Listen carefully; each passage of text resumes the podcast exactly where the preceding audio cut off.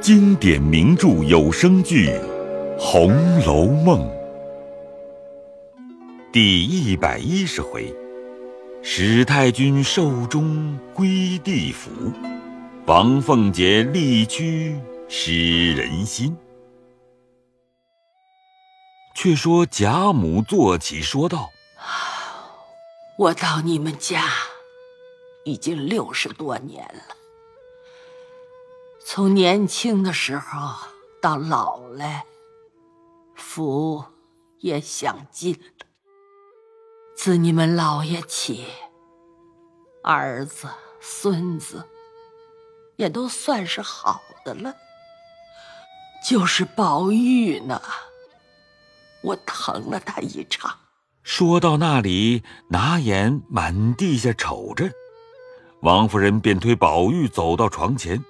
贾母从被窝里伸出手来，拉着宝玉道：“我的儿，你要争气才好。”宝玉嘴里答应，心里一酸，那眼泪便要流下来，又不敢哭，只得站着听贾母说道：“我想再见一个重孙子，我就安心了。”哦，我的兰儿在哪里呢？李纨也推贾兰上去，贾母放了宝玉，拉着贾兰道：“你母亲是要孝顺的，将来你成了人，也叫你母亲风光风光。放丫头呢？”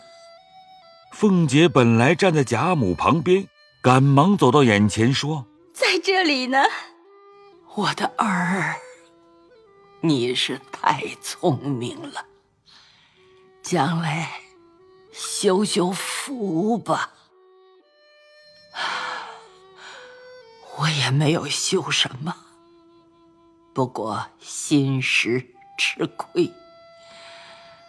那些吃斋念佛的事。”我也不大干，就是旧年叫人写了些《金刚经》，送送人，不知送完了没有？没有呢，早该施舍完了才好。我们大老爷和珍儿是在外头罢了，最可恶的。是屎丫头没良心，怎么总不来瞧我？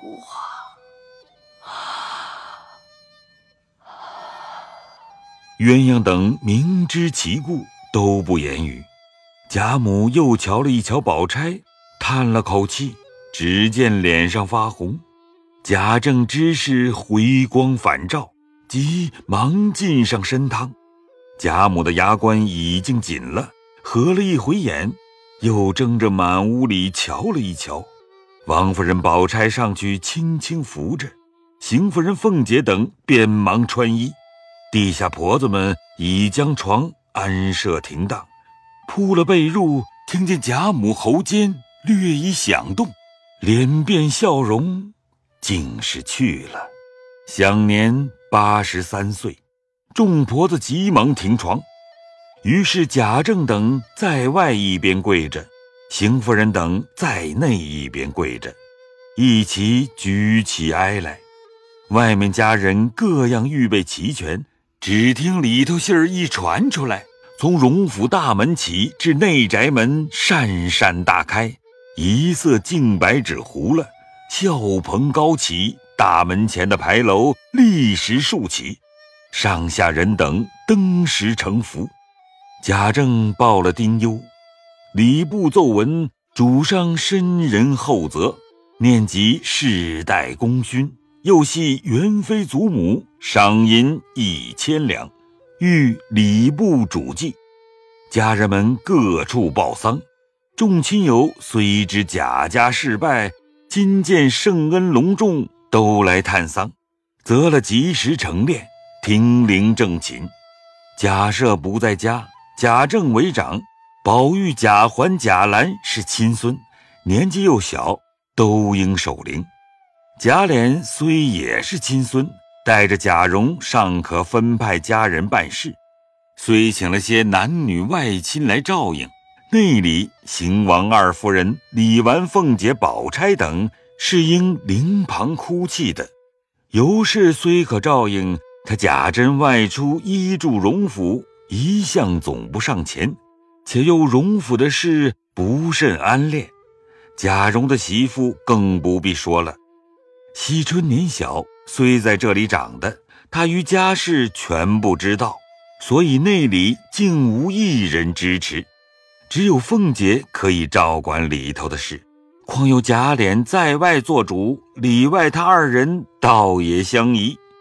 凤姐先前仗着自己的才干。原打量老太太死了，她大有一番作用。邢王二夫人等本知他曾办过秦氏的事，必是妥当，于是仍叫凤姐总理里头的事。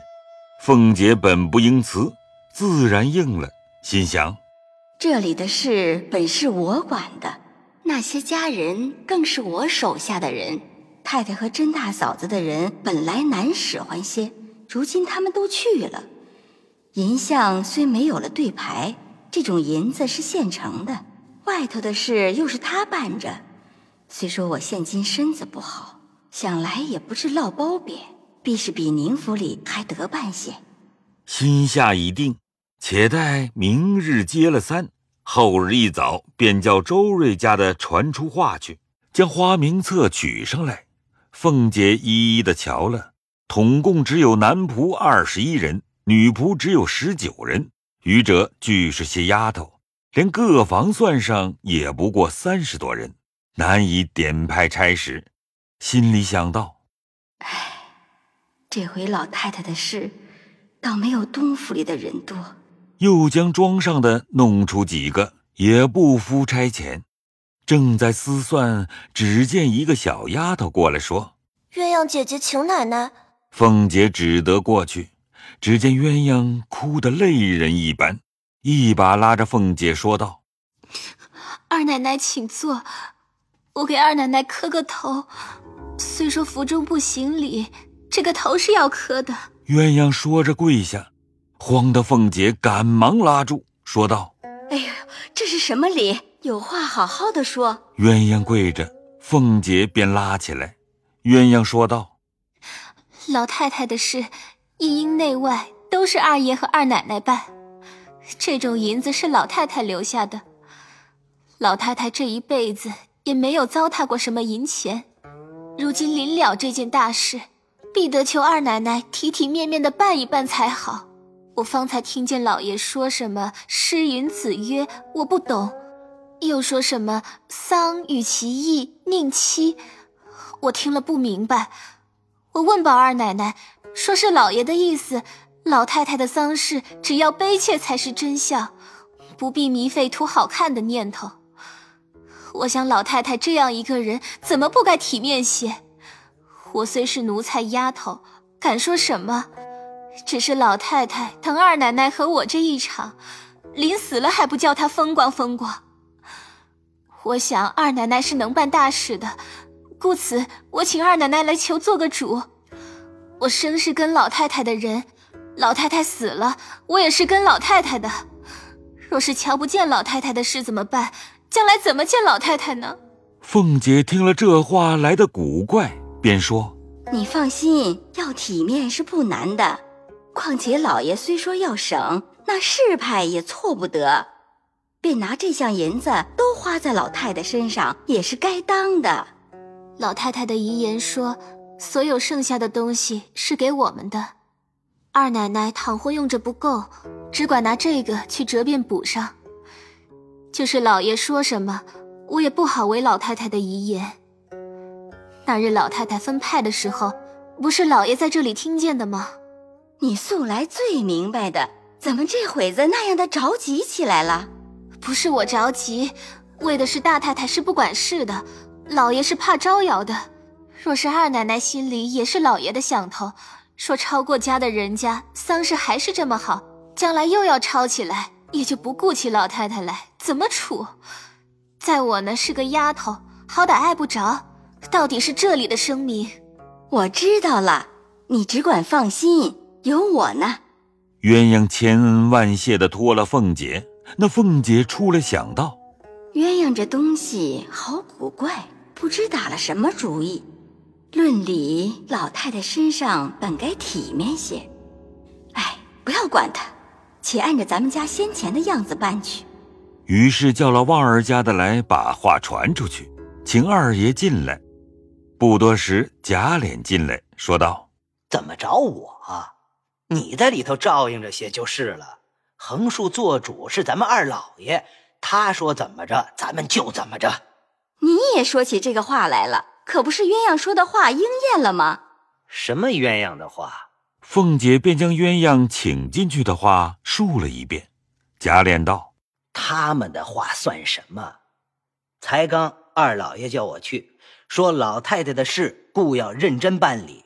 但是知道的呢，说是老太太自己结果自己；不知道的，只说咱们都隐匿起来了。如今很宽裕。”老太太的这种银子用不了，谁还要吗？仍旧该用在老太太身上。老太太是在南边的坟地虽有，阴宅却没有。老太太的旧是要归到南边去的，留着银子在祖坟上盖起些房屋来，在余下的置买几顷祭田。咱们回去也好，就是不回去，也叫这些贫穷族中住着。也好，按时按节，早晚上香，时常祭扫祭扫。你想这些话可不是正经主意。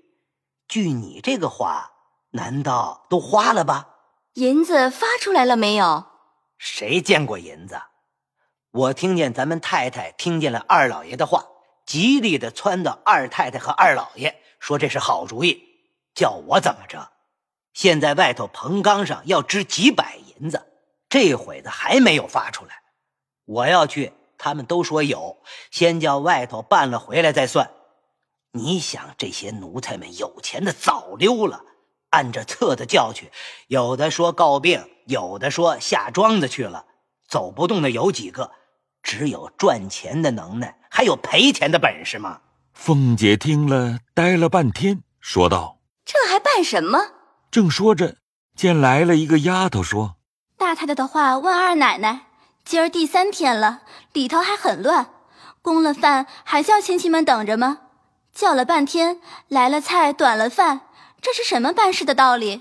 凤姐急忙进去吆喝人来伺候，糊弄着将早饭打发了。